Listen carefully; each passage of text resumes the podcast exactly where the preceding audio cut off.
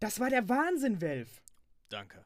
Mimi, weißt du was von Herrn Feuerflieg? Na Logo, ich sehe ihn hier direkt unter mir. Der Diener hatte ihn in eine Art Salon begleitet, wo er auf diese Frau warten sollte.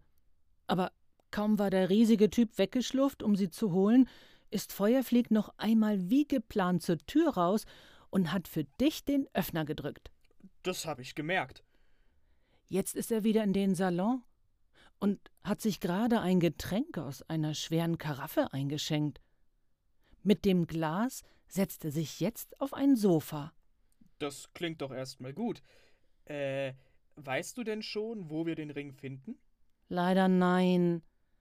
Ich habe das ganze Haus von oben bis unten durchsucht, aber keine Sammlung oder so etwas in der Art gefunden. Mist. Kann es sein, dass das ganze wertvolle Zeug gar nicht hier im Haus aufbewahrt wird? Feuerflieg hat doch gesagt, sie ist damals nach der Auktion mit dem gesamten Kram hierher gefahren. Wieso sollte sie das tun, wenn sie ihre Sammlung ganz woanders aufbewahrt? Und wozu die ganzen Sicherheitsvorkehrungen? Hm. Nein, nein, nein. Der Ring ist hier. Wir wissen nur noch nicht wo. Aber wenn ich doch hier nichts gefunden habe, mehr als alles hier drin abfliegen kann ich nicht. So habe ich das doch nicht gemeint. Mimi, ich habe eine Idee. Kannst du Herrn Feuerflieg irgendwie zuflüstern, dass er uns nochmal helfen muss? Na klar. Moment. Okay, ich habe ihm zugeflüstert, dass er herausfinden muss, wo die Frau ihr Zeug aufbewahrt. Super. Was hat er geantwortet? das darf ich nicht wiederholen, weil das ist nicht jugendfrei. Was? Also jetzt echt mal. Was ist denn mit dir selbst, Mimi? Du bist doch auch nicht älter als.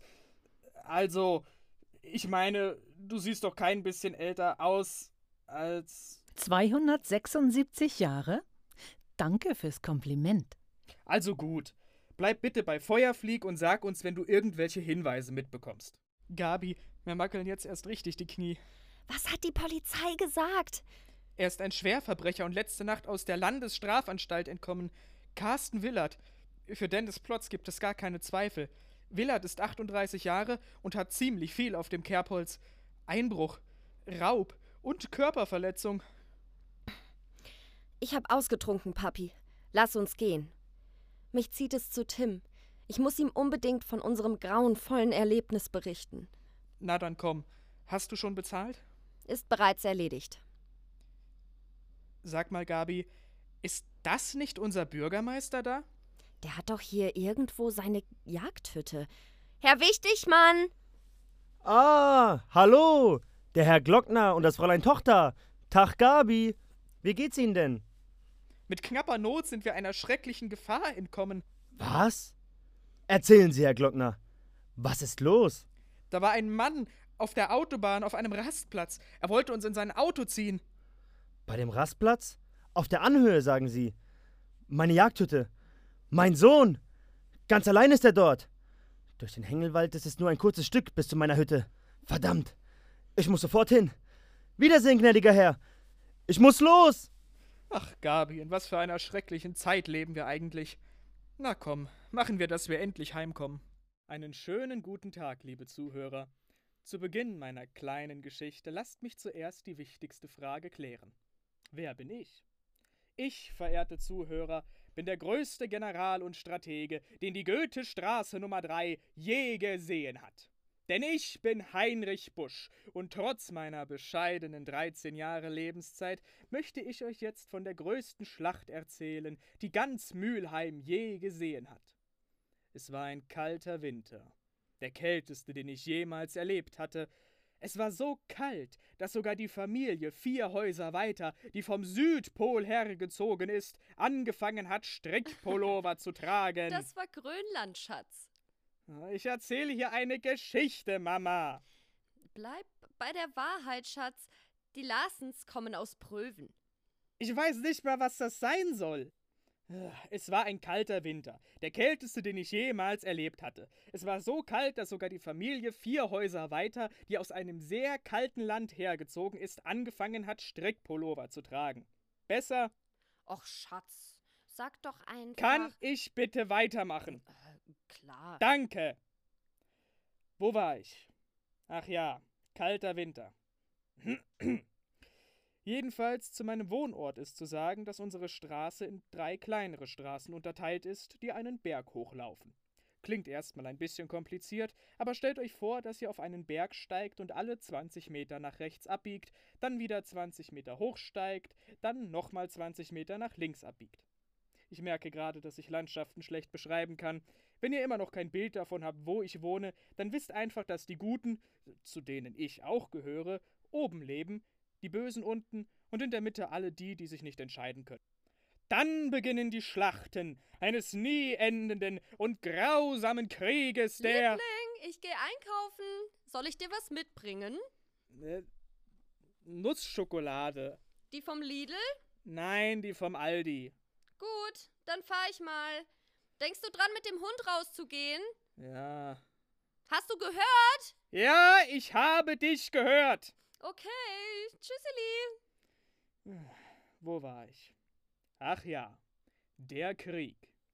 Jedenfalls endet die Straße vorm Feld und wir wohnen am höchsten bebauten Punkt und bis zum Ende der Straße, ganz unten, sind es bestimmt 200 Meter reinste Schneelandschaft. Mein Plan war einfach. Ich versammelte alle Bewohner der obersten Straße und alle aus der mittleren Straße, die auf unserer Seite stehen. Wir wollten zum Grundstück der alten Frau Peacock marschieren, wo diese Hunde ihre Schneebälle formten und ihre Einsätze absprachen. Im Schutze der Dämmerung wollten wir den Zaun, der das Anwesen schützte, überwinden und die Zelte und Schneebauten zerstören, in denen sie sich formierten. Doch ich glaube, wir hatten eine Ratte in unseren Reihen. Ich weiß nicht, wie sie es sonst hätten wissen können, denn gerade als wir den Zaun und die feindlichen Barrikaden überwanden, fanden wir uns vor einem Schützenkommando wieder, das uns ohne Vorwarnung unter Dauerfeuer nahm. Wir flüchteten zurück über den Wall, aber auch auf der anderen Seite der Befestigung wartete der Feind auf uns. Doch das waren nicht die Todesschützen, denen die Verantwortung oblag, das Hauptlager zu verteidigen. Nein, die Falle, oder besser, die Fallensteller setzten sich aus Anfängern, ich nehme an, aus Grundschülern zusammen, die Schneebälle warfen, als wäre es ein Spiel.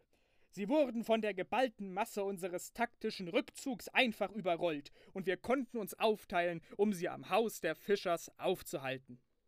Zu den Fischer selbst sei gesagt, dass sie Lehrer sind und jeden Winter wegen Ferien und schneefrei früh Urlaub haben und wegfahren. Der einzige Hausherr, wenn man das so sagen kann, ist Alfred Fischer, das älteste von den drei Kindern der Fischers, und er bleibt immer daheim. Alfred selbst ist ein, äh, Pazifist oder sowas. Ein Kriegsverweigerer halt, und er kann es gar nicht ab, wenn wir auf seinem Grundstück kämpfen. So auch an diesem Tag. Als wir uns auf dem Grundstück verschanzten und in der Ferne die Truppen der unteren Straße sahen, öffnete sich ein Fenster im zweiten Stock des Hauses. Gerade als die Gegner vor der Mauer in Stellung gingen, lugte der völlig verschlafene Alfred aus dem Fenster. Habt ihr einen Schaden oder was? Wisst ihr, wie spät es ist? Verschwindet von meinem Grund und Boden und spielt woanders Krieg. Ich hoffe für Alfred, dass jemand seinen Mut vermerkt hat, denn noch bevor er den Satz beenden konnte, traf ihn ein Schneeball, keine Ahnung aus welchem Lager stammend, mitten ins Gesicht. Die nun folgende Schlacht war episch. Sie war so gewaltig, voller Wendungen und überraschender Ereignisse, dass es unmöglich wäre, Äh, sie jemals. Ah! Jürgen! Was zum. Wie bist du hier reingekommen? Äh, deine Mutter hat mich vorhin reingelassen. Ich soll dir was von David ausrichten. Wie lange stehst du schon hier? Du hast so schön vor dich hinsiniert. Ich wollte dich nicht unterbrechen. Äh, Was ist denn los? Ach ja, äh, ich soll dir sagen, äh, der Feind greift an der Südstraße an. Komm schnell her. Und du stehst fünf Minuten in der Ecke rum und wartest auf den richtigen Moment, oder was? Los zum Haus der Dächers! Ach ja, und ihr? Äh, ich hab's. Fortsetzung folgt.